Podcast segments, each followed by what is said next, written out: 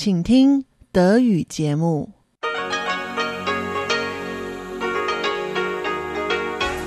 Hier ist Radio Taiwan International.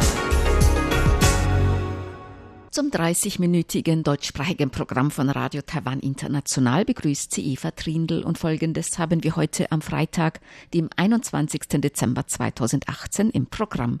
Zuerst die Nachrichten des Tages, danach folgt der Hörerbriefkasten. Gemäß Präsidentin Tsai Ing-wen soll die Vergangenheitsaufarbeitung in Ureinwohnerfragen weiter vorangetrieben werden.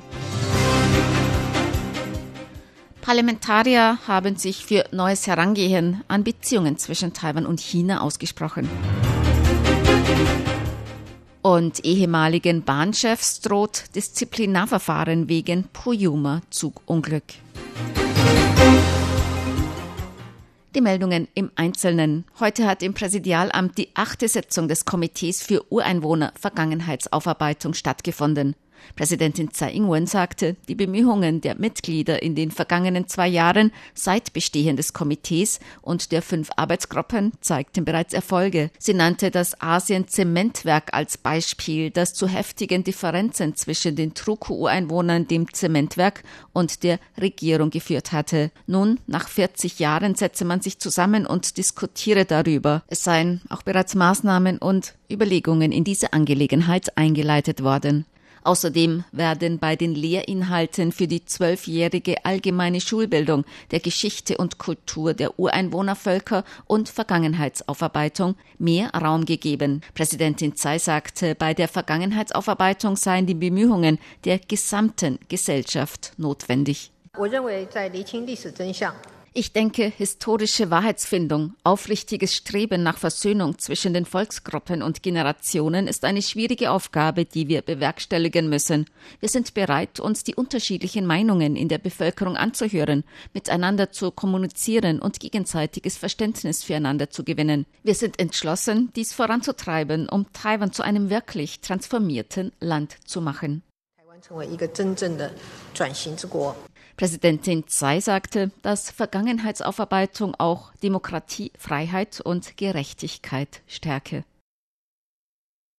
Abgeordnete von Regierungs- und Oppositionsparteien haben sich für eine neue Herangehensweise bei den Beziehungen zwischen Taiwan und China ausgesprochen. In dieser Woche hat das Städteforum zwischen Taipei und Shanghai stattgefunden. Beim Städteforum vor zwei Jahren hatte Taipis Bürgermeister Ko Wen-che gesagt, dass beide Seiten der Taiwanstraße zu einer Familie gehörten. Dies hat viel Kontroversen in Taiwan hervorgerufen. Bürgermeister Ke sagte, man sollte einen neuen Ausdruck für die Beziehungen zwischen beiden Seiten der Taiwanstraße finden. Bezeichnungen wie eine Familie oder Konsens von 1992 seien zu sehr politisch vorbelastet. Johnny Chiang, Parlamentsabgeordneter der Oppositionspartei KMT, sagte heute, dass ein neuer Wortlaut keine Lösung für die Beziehungen zwischen beiden Seiten sei. Beide Seiten sollten einen pragmatischen Weg suchen.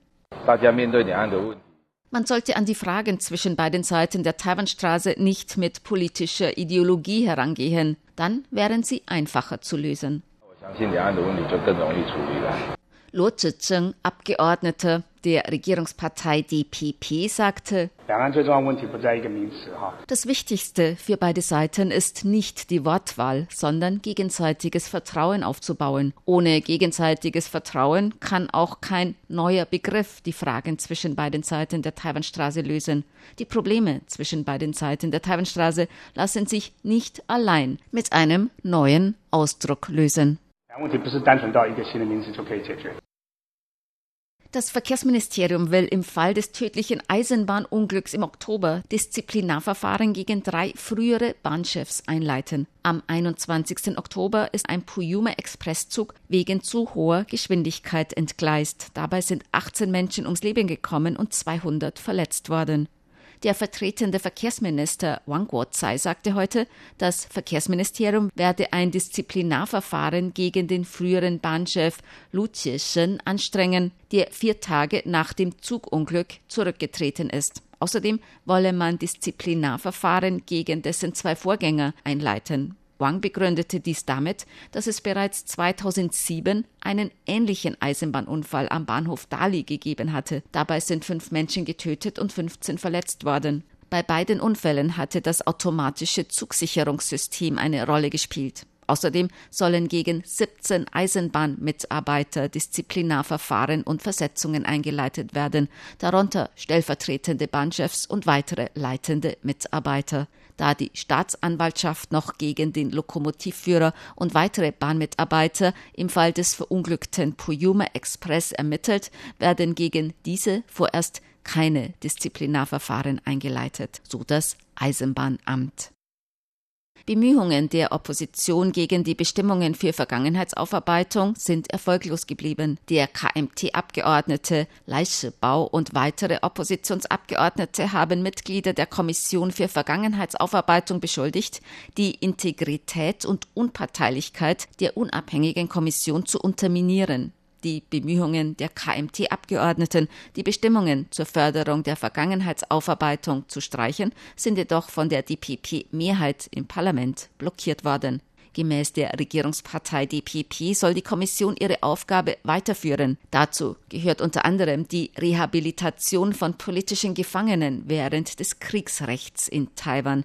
Die Kommission für Vergangenheitsaufarbeitung hatte kürzlich außerdem empfohlen, Symbole der Diktatur zu entfernen, darunter Bildnisse und Statuen des früheren Präsidenten Chiang Kai-shek. Taiwans Zentralbank hat die Leitzinsen nicht erhöht. Die Prognose für Taiwans Wirtschaftswachstum für 2018 und 2019 hat die Zentralbank nach unten korrigiert. Diese Aussagen machte die Zentralbank gestern im Anschluss an ihre Quartalssitzung. Die Zentralbank hat das Wirtschaftswachstum Taiwans für dieses Jahr 2018 von seiner Prognose im Juni um 0,05 Prozentpunkte auf 2,33 Prozent nach unten korrigiert. Ihre Vorhersage für das Jahr 2019 korrigierte die Zentralbank von 2,48 auf 2,33 Prozent nach unten. Zentralbankchef Yang Qinlong begründete dies in der anschließenden Pressekonferenz damit, dass die wichtigen Handelspartner ihre Wachstumsprognosen für das kommende Jahr nach unten korrigiert hatten. Außerdem habe die Statistikbehörde die Prognosen für die Exporte und Importe im kommenden Jahr für Taiwan bereits nach unten korrigiert. Die Zentralbank hat auf ihrer Quartalssitzung außerdem beschlossen, die Leitzinsen das zehnte Quartal in Folge unverändert zu lassen. Zentralbankchef Yang Qinlong sagte dazu, es gibt Handelsstreit zwischen den USA und China. Die USA und China sind wichtige Handelspartner Taiwans und haben entscheidenden Einfluss auf Taiwans Wirtschaft. Außerdem zeigen die Wirtschaften unserer wichtigen Handelspartner einen Abwärtstrend. Aufgrund dieser Faktoren lassen wir die Leitzinsen unverändert. Das bedeutet nicht, dass unsere Situation schlecht ist. Wir wollen lediglich, dass sich die Wirtschaft weiterentwickelt und unterstützen dies mit einer lockeren Geldpolitik. So Zentralbankchef Yang Qinlong.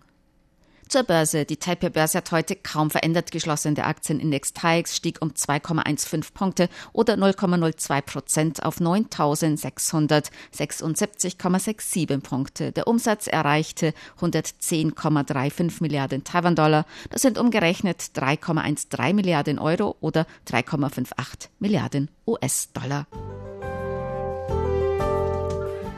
Das Wetter. Heute war es in ganz Taiwan überwiegend sonnig bei Temperaturen bis 28 Grad Celsius in Nord-Taiwan und bis 31 Grad in Süd-Taiwan.